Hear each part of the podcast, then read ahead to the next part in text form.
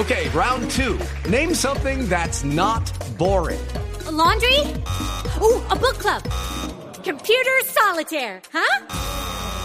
Ah, oh, sorry, we were looking for Chumba Casino. That's right. ChumbaCasino.com has over 100 casino style games. Join today and play for free for your chance to redeem some serious prizes.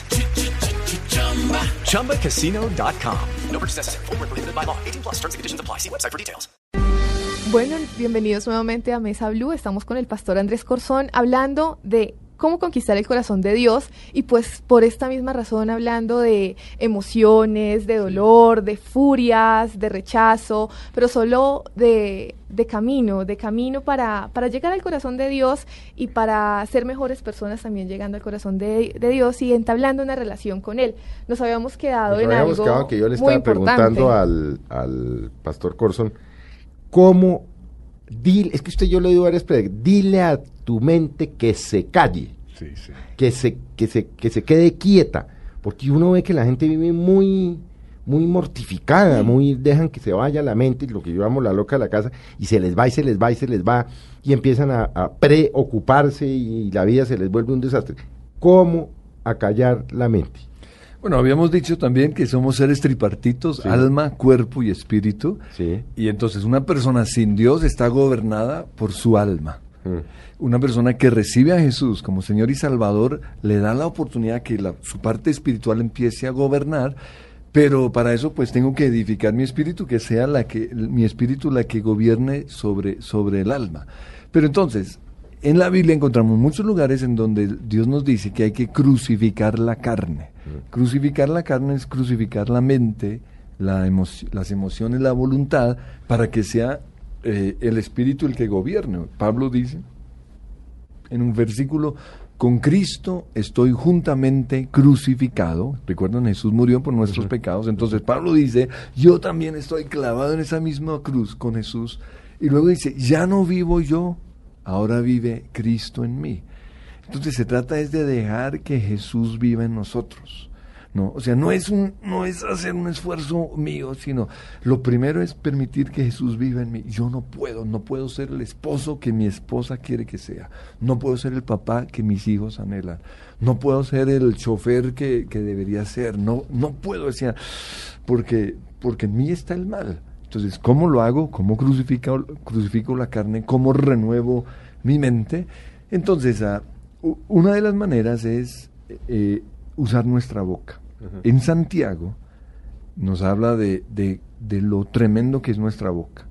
Compara San- Santiago la boca con, ah, con el- un pequeño timón en un barco. Dice, es una cosa tan insignificante, Pero tan... pero hace girar un buque tan enorme a la izquierda o a la derecha o lo puede llevar desde, desde Cartagena a- o, o hacia Miami o hacia, hacia España o lo que sea. Es tremendo. Lo mismo en nuestra boca. Pero luego dice, el mismo Santiago dice, hay un mal que nadie puede controlar y ese, ese mal es la boca. O sea, parece que no nos da ningún tipo de esperanza. Pero luego dice que el Espíritu Santo, a través de mi boca, lo puede controlar. Entonces, lo de la mente tiene, eh, está, podríamos decir, conectado con nuestra boca. Y, y ahí, ahí viene lo de entregarle a Dios mi mente, pero también entregarle mi boca y empezar a hablar solo lo que Dios quiere que yo hable. Ahí está lo de la oración. Yo cuando oro, yo no digo cosas que yo quisiera. O sea, yo quisiera que se, que se larguen, que se mueran. O sea, en mi carne eso es lo que yo quisiera. Pero yo tengo que obligarme a declarar lo que Dios haría. Entonces, ahí está, es permitir que sea Dios el que ore a través de mí. Y, y entonces no voy a hablar según mi carne, sino según mi espíritu. Pero entonces, con respecto a la mente, y por eso, pues, un título que yo dije fue, dile a tu, a tu mente que descanse. Sí, que descanse. Es empezar a decirle, descansa. Ah, hay que decírselo. Hay que decirle a la Verbalizarle, mente. oiga, hermano. Por eso digo, es que la boca es Sí, tremenda. Sí, sí, sí. No, la, En- la- la- la- la- la- la lengua es tal vez uno de los órganos más pequeños, pero eh, uno de los más De los más peligrosos. es que- dañinos. es que incluso si usted lee... dañinos o, o benignos. pues. Si, si usted lee la Biblia en voz alta, los salmos o algo así, eso es algo, algo un, una- un remedio, una herramienta tremenda que Dios nos ha dado. Pero entonces lo que le voy a decir a la mente es esa, descansa, Dios está en control. Dios es todopoderoso, Dios es bueno, Dios va hacer de esta situación algo bueno, es comenzar a declarar precisamente la palabra del Señor. Entonces eso es como para darle esperanza a esta, a esta mente terca o a lo que usted llama la loca de la casa, a la, la vieja de la casa.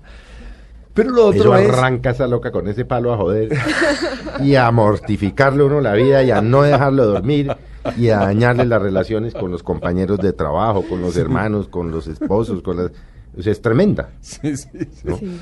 Lo otro es la palabra arrepentimiento, que es algo más que hacemos cuando recibimos a Jesús, porque no solo recibimos el regalo de la salvación, porque pedir, bueno, Jesús entra en mi vida, yo soy salvo, muy bien, pero usted es salvo, pero no parece salvo. Usted tiene una relación con su esposa, pero usted sigue con otras viejas. Eh, o sea, yo tengo que tomar la decisión, o, estoy con Dios 100% o no. O estoy con mi esposa eso no es- 100% sí, eso no es por cuotas, o no. Entonces, arrepentimiento, la palabra arrepentimiento significa, eh, en- viene del, del griego metanoneo, que significa un cambio de mente. Fíjense que podemos usar para arrepentimiento un cambio de parecer. Entonces, yo tengo que cambiar mi mente con respecto a muchas cosas. Yo tengo que renovar mi mente, cambiar mi perspectiva con respecto a la vida, cambiar mi perspectiva con respecto, con respecto a todo. Entonces, es una decisión. Entonces, yo puedo pensar, eh, este aguardientico me hace feliz. No, es- ese puede ser el pensamiento que yo tengo. Sí, pues yo puedo cambiar eso. No, ¿Cómo así que una cosa tan insignificante como esta me va a traer felicidad? Sí, podrán traerme felicidad 10 minutos, pero me puede empobrecer, me puede ah, llevar a pelear, me puede llevar a la infidelidad. Entonces, yo voy a cambiar ese, ese pensamiento que es un pensamiento que gobierna en el mundo. Yo voy a renovar mi mente. Voy a renovar mi mente con respecto a, un, a, a la enfermedad, ¿no? Eh, muchas enfermedades son psicosomáticas, No, pues, tiene que ver con nuestra mente. Entonces, 70, 80% de las enfermedades se generan, la genera la loca. Entonces yo puedo renovar mi mente. Sí. Es trabajar con Dios. O sea, Dios, Dios ya, ya, la Biblia dice que Él ya llevó mis enfermedades en la cruz. Entonces voy a creer eso, pero también voy a comenzar a creer, yo soy sano, en el nombre de Jesús. O sea, si mi boca le está declarando a mi mente lo que la palabra dice, y, y hay que seguir haciéndolo hasta que finalmente la mente lo recibe. Entonces, parece que, que un problema suyo es en la- el momento en el cual en el cual quiere dormir, como, en- como que su mente... No, no, yo ese ya no lo tengo. Ah, ya pero- no. Ah, no, bueno, yo ya ya. amarré mi loca. Ah, bueno, ah, bueno. Pero lo tiene mucha gente que ah, bueno, se ya. acuestan. Sí, y uno los ve porque uno vale y empiezan a pensar, a pensar, a Y se pensar, va a el pensar, a sueño, pensar, a sí, pensar, se a va, pensar, se pierde. Y a preocuparse y no hice esto y no hice aquello y no sé qué y me va a pasar esto y me va a pa- cosas que de golpe nunca le van a pasar a uno. Sí. Entonces, lo que yo sugiero es busquen un versículo en la Biblia y co- comiencen a declararlo, ¿no? Eh, el Señor le dijo a Moisés, mi presencia irá contigo y te daré descanso. En otras palabras, yo voy a estar contigo y todo va a salir bien. Entonces comenzar a creerlo, comenzar a, a- a declararlo. Dios está conmigo y todo va a salir bien. Aunque las circunstancias sean adversas, Las peores. sí. Dios está conmigo. Romanos 8:28, que es un, un versículo favorito para muchos, dice, Dios dispone todo para nuestro bien. Ahora, eso no quiere decir que Dios permitió eso. Dios permitió esa enfermedad, Dios No. permitió este divorcio, Dios permitió que me echaran del trabajo. No. Fue, pudo haber sido un accidente, pudo haber sido una mala decisión mía, pero la Biblia dice, Dios dispone todo para mi bien. Entonces voy a declararle eso a la mente y voy a empezar a creerlo. Y voy a trabajar con Dios para que, para que eso sea precisamente eso. Entonces se trata de un cambio de mentalidad. Creer solo lo bueno. Cuando, cuando ah, estuve compartiendo acerca de, de- de las luchas mentales, ilustré una situación que estaba pasando en, en mi, en, mi, en mi vida personal por alguna razón. Yo creía, antes de llegar a, a mi casa, que mi esposa estaba brava conmigo. ¿No? O sea, mm, y, y- el punto es este, nosotros creemos que la mente es el campo de batalla del enemigo. Mm. O sea, como yo ya soy hijo de Dios, Él no se puede meter conmigo, pero Él se va a meter en mi mente. Ahora, Él, como Él no es Dios, Él no sabe lo que yo pienso. No, porque él no, es, él no es omnisciente.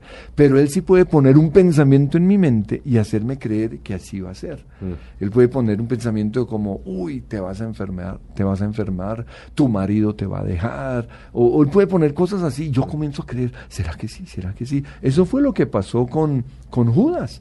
Judas negó a Jesús porque el enemigo puso en su mente esa idea de esto, es, este, este tipo es, o, o Jesús ya se va a morir y tú no vas a sacar ningún provecho de esto, ¿por qué no, no lo traicionas por 30 miserables monedas de plata? Le puso eso en su mente y lo llevó a esa acción. Entonces el enemigo también hace lo mismo con nosotros. Eh, lo hace de manera, de repente viene una idea, un, un pensamiento y yo creo, wow, es, qué gran idea. No, yo tengo que evaluar mis pensamientos si es de Dios viene una tentación, es una lucha mental, ¿no? Como, ah, como, wow, qué viejota, ¿no? Yo puedo aceptar ese pensamiento, dejarme arrastrar por ese pensamiento, o puedo pensar, no, yo soy un hombre fiel a mi esposa, yo ya tengo la mente de Cristo, yo no voy a dejar que ese pensamiento me gobierne y sigo con mi vida como voy, es, es, es un acto de mi voluntad. Entonces, sin darme cuenta, todas las, todas las noches cuando yo llegaba a la casa, yo pensaba, mi esposa está brava conmigo. O sea, un, pensamiento nada. absurdo, ¿no? Y yo llegaba y entraba, ¿será que sí? ¿Será que sí? Y por tener ese pensamiento, ella me dice, ¿qué le pasa? Y empezábamos a pelear o, no, o teníamos una, una relación absurda. Y yo dije, esto no puede ser.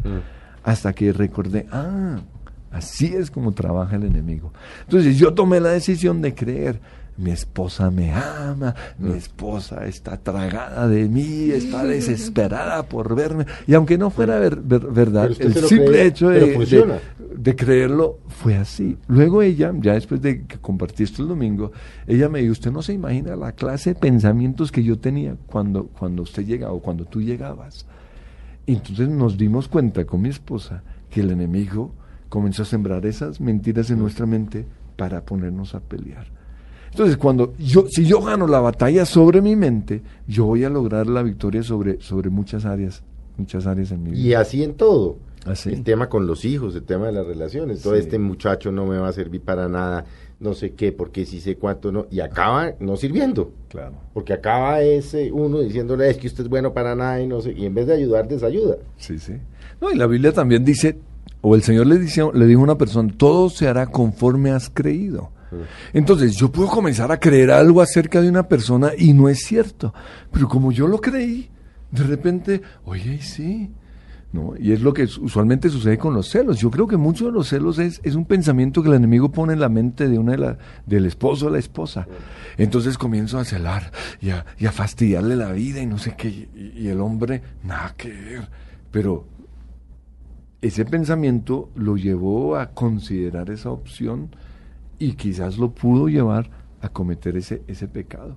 Entonces por eso nosotros no podemos, la Biblia dice, darle lugar al diablo en nuestra mente, sino creer, como dice Filipenses, en todo lo bueno, si hay virtud alguna, si hay algún motivo de alabanza, en eso debo creer, en eso debo pensar. podemos nosotros ayudar a los demás, a quienes conviven con nosotros, a que conquisten ese corazón de Dios. De pronto hay personas que están a nuestro alrededor como reacias, como que no les interesa. Pues nosotros nos hemos dado cuenta que cuando le hablamos a la gente eh, acerca de Dios, como que la gente se pone, se, se cierra aún más todavía, ¿no? Porque se Uy, ¿le sienten, miedo? se sienten, bueno, puede ser miedo, pero también se sienten juzgados, como, Mm. bueno, no se meta en mi vida, yo hago lo que quiero. Sí. Entonces nos- nosotros nos hemos dado cuenta que puede más la oración que la cháchara. Entonces en lugar de, de mira, ¿por qué no buscas a Dios? Ore- oremos por esa persona porque muchas veces están enseguecidas precisamente por, eh, por el enemigo que no los deja ver. Entonces, quizás tú no lo, no, no lo sabías o no te lo imaginas, pero es probable que tu mamá haya estado orando por ti hace mucho tiempo, o algún amigo, algún familiar, y eso es lo que ha, ha- ha hecho que tus ojos se abran y en un momento dado, pues comiences a buscar, a buscar, a buscar más de Dios. Ah, otra manera es simplemente mostrar con, con mi vida, ¿no? O sea, si, si a mí me ven, o me imagino que ustedes han visto a Felipe y lo ven, wow, él tiene algo especial, yo quisiera tenerlo. Esa es, o- esa es otra manera. eh, de, de- de llevar a la gente a buscar el corazón de Dios, ah, porque, porque sí, nos hemos, dado, nos hemos dado cuenta que si le hablamos a alguien en el momento equivocado, todo lo contrario, se puede bloquear aún más todavía. Y Dios toma tiempo a veces en conquistar el corazón de Dios, ¿no? Lo que compartí al comienzo, Él fue poniendo semillas en el camino, conquistando mi corazón. Y mucho tiempo después me di cuenta, wow, Dios siempre estuvo conmigo y yo no me había dado cuenta. Dios siempre fue fiel, Dios me eh, fue mi proveedor. Y, y entonces en ese momento yo tomé la decisión, no, si Él me conquistó, yo voy a vivir una vida que le agrada, una vida que lo con- conquiste a Él.